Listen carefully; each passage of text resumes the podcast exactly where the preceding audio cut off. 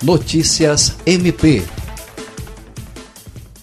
A Procuradora-Geral de Justiça, Cátia Rejane de Araújo Rodrigues, se reuniu no dia 28 deste mês com o governador Gladson Cameli e a prefeita de Rio Branco, Socorro Neri, para tratar sobre as medidas que estão sendo tomadas para conter o aumento do coronavírus.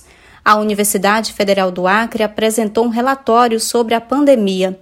Na ocasião, o Comitê de Prevenção e Contenção da Covid-19 da UFAC fez uma apresentação dos possíveis cenários sobre a evolução da doença e quais as medidas, além das que já foram tomadas, devem ser colocadas em prática imediatamente para impedir o avanço do vírus. Governo e prefeitura seguem recomendando o isolamento social, que ainda não pode ser flexibilizado, já que é a única forma de proteger a população do contágio.